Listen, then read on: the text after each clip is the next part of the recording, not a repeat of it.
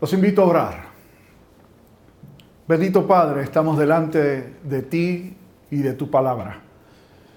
Y te suplicamos que en esta hora, por medio de tu Espíritu, nos ilumines y hagas que las mentes y los corazones nuestros se conviertan en terrenos fértiles para que esa palabra tuya logre surtir el fruto para el cual tú la quieres sembrar en nuestro corazón.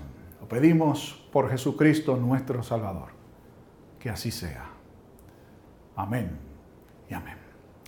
Se cuenta que en cierta ocasión Joseph Smith, que fue el fundador de la secta que se conocen como los mormones o los santos de los últimos días, salió con un grupo de sus más fervientes seguidores al campo. Su plan era llevarlos hasta las orillas del río y allí les planteó la siguiente pregunta. ¿Cuántos de ustedes creen que yo puedo cruzar este río sin mojarme los pies? Es decir, puedo caminar sobre él y llegar hasta el otro lado sin que se me humedezcan los pies. Y ellos respondieron con mucho fervor, lo creemos, lo creemos. Entonces Smith se volteó hacia ellos y les dijo, bueno, si ustedes ya lo creen, no tengo que hacerlo. se volteó y se fue. Cierto es que la Sagrada Escritura nos dice que son bienaventurados los que no vieron y creyeron. Sin embargo, Jesús dijo en varias ocasiones que sus obras, es decir, que sus milagros, que sus señales, como nos decía Carlos la semana pasada, dan testimonio de mí. Es decir, los milagros que Jesús realizó daban testimonio acerca de quién era Él. De hecho, hoy la pregunta que quiero que nos planteemos todos es, ¿para qué sirven los milagros que Jesús realizó? Estamos delante de una porción escritural maravillosa. Me parece que es una pieza literaria súper extraordinaria extremadamente hermosa, de hecho todo un capítulo se dedica a contarnos esta historia tan interesante. Pero antes de mirarla quisiera que nos pusiéramos en contexto. Jesús está en Jerusalén, que no es su centro de operaciones. Jesús desarrolló la mayor parte de su ministerio público en la región de Galilea. Sin embargo, se mueve hasta Judea para las celebraciones importantes del pueblo judío y estaba recién saliendo de una de esas festividades, que era la fiesta de los tabernáculos. Y esa fiesta, o esa ocasión particular de esa fiesta, culminó en un momento muy, pero que muy tenso entre Jesús y los líderes religiosos que trataron de apedrearlo. Y Jesús se escondió, dice el texto literalmente, el cierre del capítulo 8 de este Evangelio, y escapó de ellos. Debió haberse quedado en la periferia, todavía allí en Jerusalén, cuando Jesús se encuentra con este hombre, un mendigo, ciego de nacimiento. Parece que era conocido por todos el hecho de que este hombre tenía esa condición. Así que Jesús se acercó al hombre y cuando los discípulos que le acompañaban lo vieron, preguntaron, Maestro, ¿quién pecó? este o sus padres, para que haya nacido ciego. Sí, se debatía en el mundo judío la razón por la cual cualquier persona podía tener algún tipo de condición física. Y debatían entre ellos si la razón por la que sufría de alguna condición era un pecado propio, o en el caso de este hombre que había nacido siendo ciego, ¿quién pecó? Entonces deberían haber sido sus padres. Y Jesús les contestó a sus discípulos. No es que pecó este ni sus padres. Obviamente Jesús no quiere decir que ninguno de ellos haya pecado, sino fundamentalmente a donde Jesús apunta es al hecho de que la condición de este hombre no tiene que ver necesariamente con el pecado que alguien haya podido cometer, sino que ha sucedido lo que ha sucedido con él para que las obras de Dios se manifiesten en él. Es importante destacar el hecho de que cuando Jesús habla de las obras de Dios, se refiere al plan de Dios, al propósito de Dios. En otras palabras, Jesús está diciendo que este hombre ha nacido ciego para que el propósito, para que el plan de Dios, que es dar gloria a su nombre, se cumpla. Y procedió Jesús entonces a decir que mientras es de día, las obras del que me envió tengo que hacer. Vendrá la noche cuando ya no habrá oportunidad para hacerlo. Entonces Jesús realiza un acto milagroso, un acto creador realmente. Los elementos que Jesús utiliza y el proceso que se da es extremadamente importante. De hecho, los invito a acompañarme mientras miramos toda esta historia para ver que aquí hay un contenido extremadamente rico. No solo se narra una historia real, para muchos que cuestionan los milagros de Jesús, nosotros creemos que todos y cada uno de los que se narran en la escritura son hechos verdaderos. Pero hay algo más que un milagro. Hay algo que subyace, algo que está por encima de todo lo que se ve. Y entonces en el vocabulario que veamos, saber, no saber, ver, no ver, hay un mensaje implícito para nosotros, la iglesia. ¿Qué hizo Jesús? Dice el texto bíblico que escupió, que con el barro, con el, el polvo hizo lodo, que lo untó en los ojos del hombre ciego de nacimiento y que lo mandó al estanque de Siloé, uno de los, uno de los estanques que había en los alrededores del templo de Jerusalén. Y curiosamente, este estanque se conocía con el nombre de enviado. Es decir, Jesús manda a este hombre con fango en sus ojos, formado por las manos del propio Jesús, a ir donde el enviado para recibir la vista. El hombre obedeció, seguramente no habría ningún problema en hacerlo.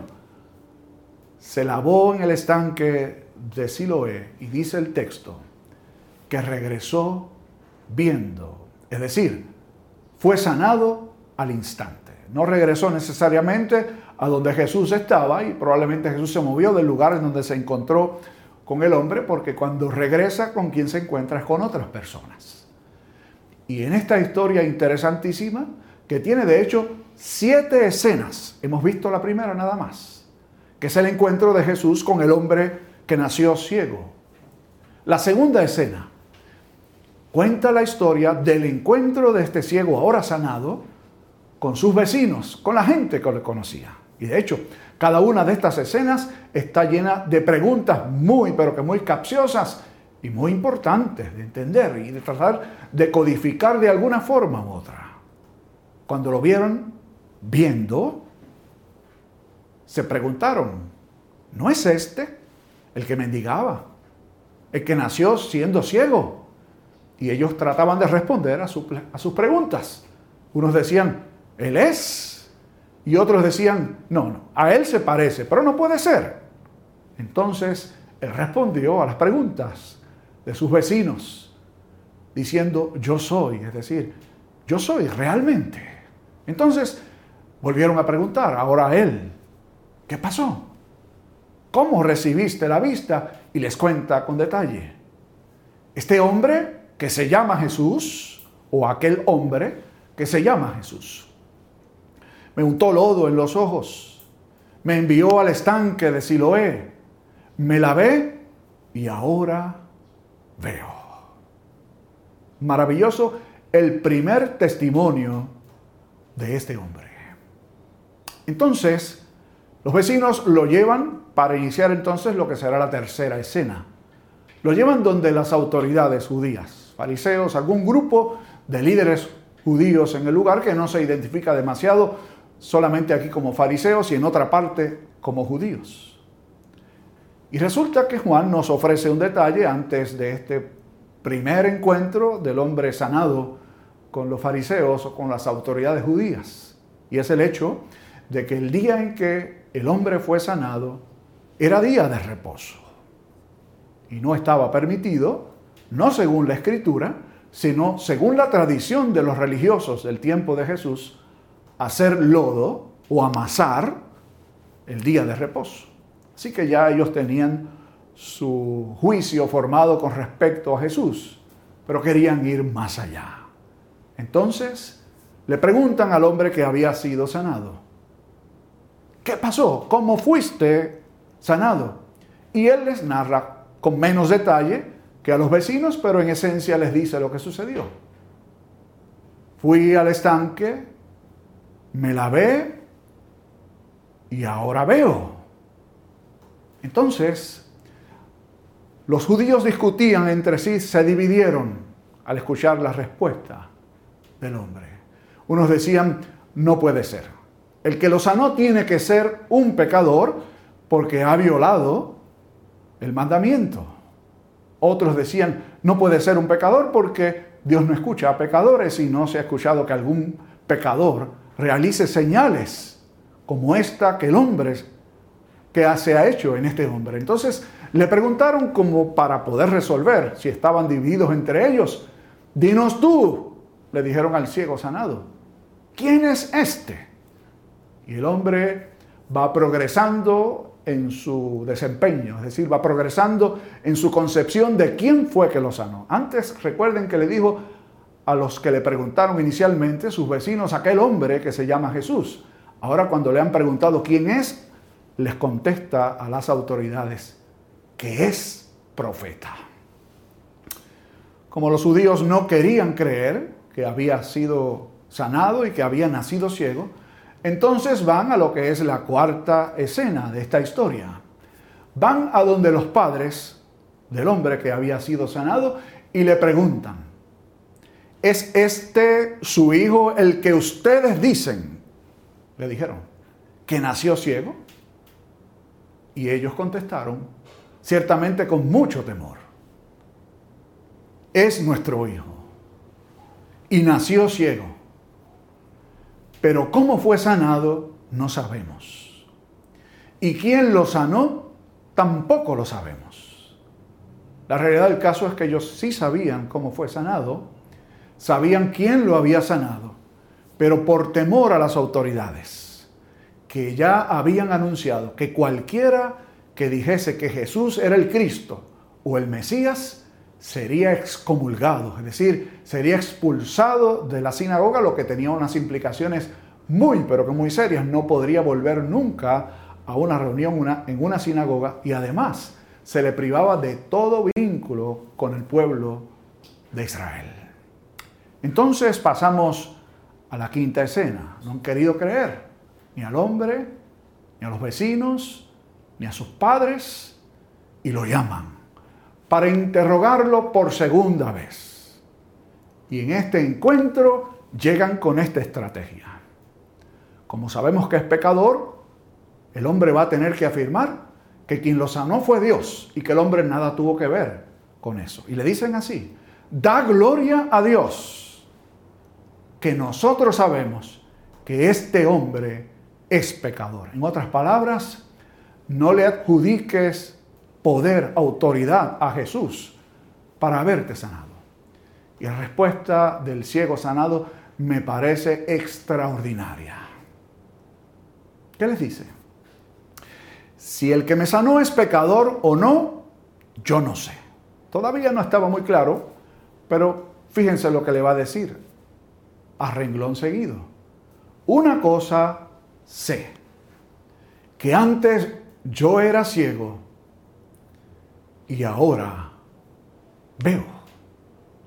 Entonces le dijeron o le volvieron a decir, dinos, ¿cómo fue que sucedió? ¿Cómo te sanó? Y el hombre ya entonces, molesto, le respondió, ya se los he dicho, ¿por qué quieren volver a escucharlo? ¿Acaso quieren convertirse ustedes en discípulos de él?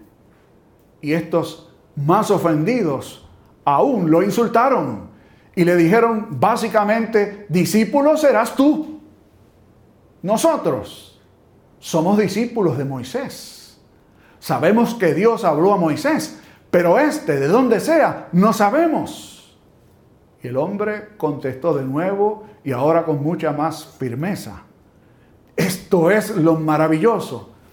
Y con cierto sentido de ironía que ustedes no saben de dónde Él viene.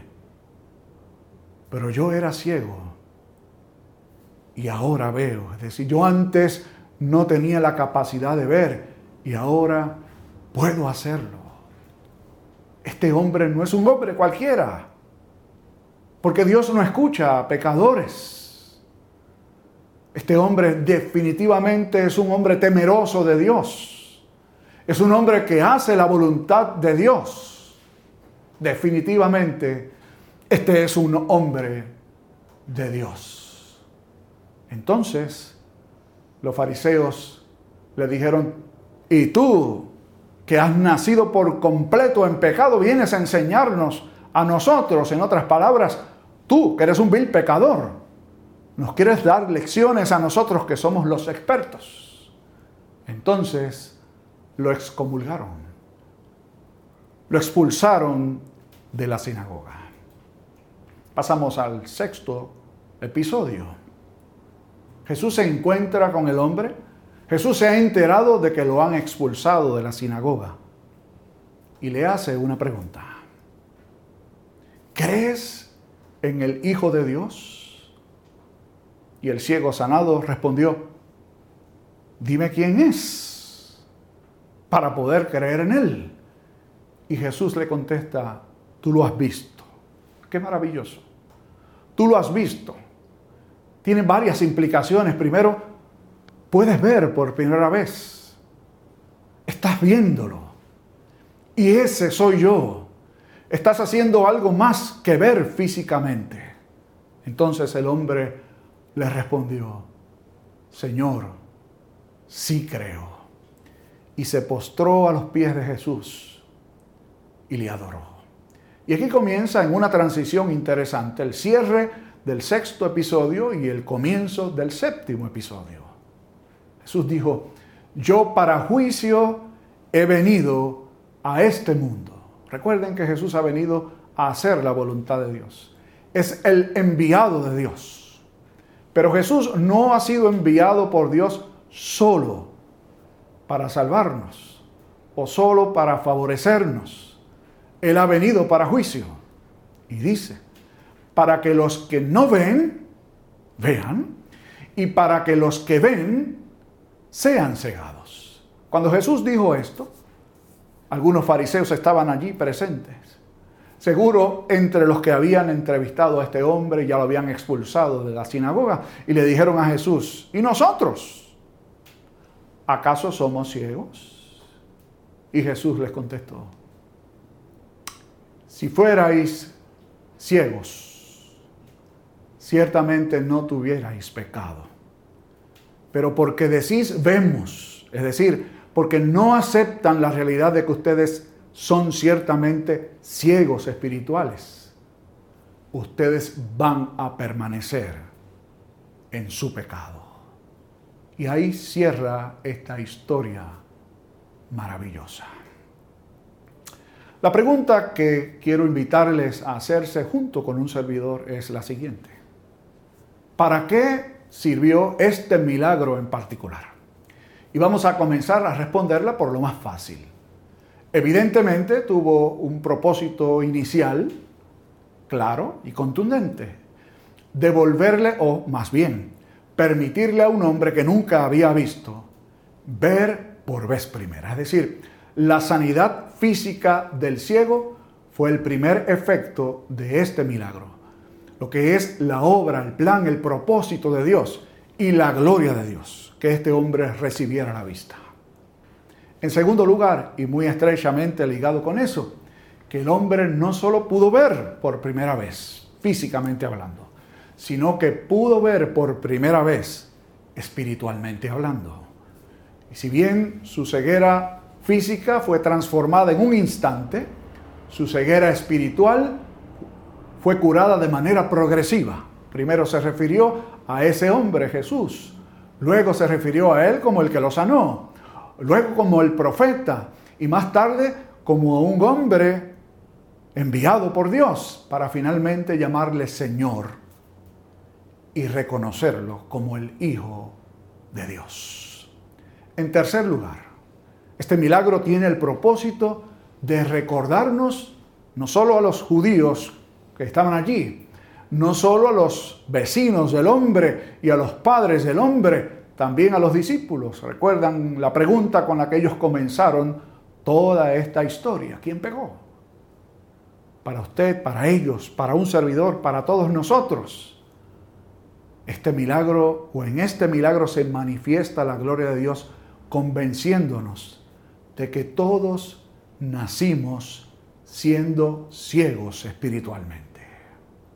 Y que solamente a través del encuentro con la luz del mundo, como él ha dicho aquí, podemos ver por vez primera.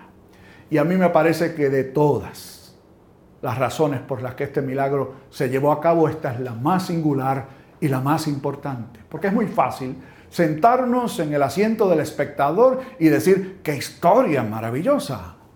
Cómo Jesús hizo lucir mal a sus opositores, cómo sanó a este hombre, de qué manera tan extraordinaria le responde a alguien que no conocía mucho y deja en vergüenza a los líderes. Sí, todo eso es verdad. Y yo lo disfruto, ciertamente. Pero si me quedo allí y no descubro que yo soy tan ciego como aquellos judíos espiritualmente, y que necesito la luz de Cristo, me quedo en el mismo lugar. Hay una historia que sé que compartí con ustedes hace mucho, pero que mucho tiempo. Eh, cuenta acerca de esta pareja. Es una pareja que ya vive solo, sus hijos se han ido de la casa, ya están un poco mayores ambos. Y el esposo tiene una preocupación con respecto a su esposa. Según su parecer, su mujer ya estaba quedándose sorda. Entonces no encontraba la forma de poder confrontarla a ella con su necesidad para que buscara algún tipo de ayuda y un día decidió compartirlo con un amigo suyo. Y el amigo le dijo, bueno, si no te atreves a decirle que se está quedando sorda, pues demuéstraselo con, con un examen. Tú mismo le vas a hacer un examen de audición a tu señora. Y le dijo, ¿cómo es eso? y él les dio los pasos para que le hiciera este examen casero. Así que el hombre llega a la casa a la hora en que su esposa estaba preparando la cena y decidió hacer el examen de audición a su señora sin que ella se diera cuenta. El primer paso de este examen de audición era irse al cuarto que estuviese más distante de la cocina en donde ella estaba. Y de allí en un tono de voz bastante normal, él debía preguntarle o decirle algo. Así que decidió preguntarle, mujer, ¿qué hay para cenar? No escuchó ninguna respuesta. Así que dijo, voy al segundo paso del examen. Era irse entonces a un lugar que estuviese un poco más cerca que el anterior. Y en el mismo tono de voz iba a preguntar, mujer, ¿qué hay para cenar? Y de nuevo no se escuchó nada. Por tercera vez Volvió a preguntar ahora en un escenario un poco más cercano a la cocina, bastante cerca. Mujer, ¿qué hay para cenar? Y tampoco escuchó respuesta. Finalmente se acercó a ella, la agarró por los hombros, por su espalda, la estremeció y le dijo, mujer, de verdad que tú estás muy sorda. Te he preguntado tres veces ¿qué hay para cenar? Y tú ni siquiera me has oído. La señora soltó lo que tenía en las manos, se volteó con toda la paz y la calma del mundo y le dijo, mi amor, por cuarta vez te repito que lo que estoy haciendo son espaguetis. ¿Quién era el sordo? Y hoy te pregunto, ¿quién es el ciego? ¿Quién es el que no quiere ver? no hay peor ciego que el que no lo reconoce. Pero para todo aquel que lo reconoce, tenemos al enviado. Ve, te invito, lávate y regresa viendo para la gloria de Dios. Oremos. Padre, gracias por Jesús, la luz del mundo es luz en tanto y en, cuando el, en cuanto el mundo está en tinieblas. Es luz en tanto y en cuanto todos nosotros nacemos espiritualmente ciegos. Y muchas veces, aún habiendo recibido la gracia tuya, nos comportamos como quienes no quieren ver. Ayúdanos a reconocer nuestra ceguera espiritual para acudir a Jesús, el enviado, la luz del mundo, y encontrar en Él la luz verdadera. Ayúdanos a caminar en luz para la gloria de tu nombre. Por Jesucristo te lo imploramos, que así sea. Amén y amén. Que el Señor nos bendiga.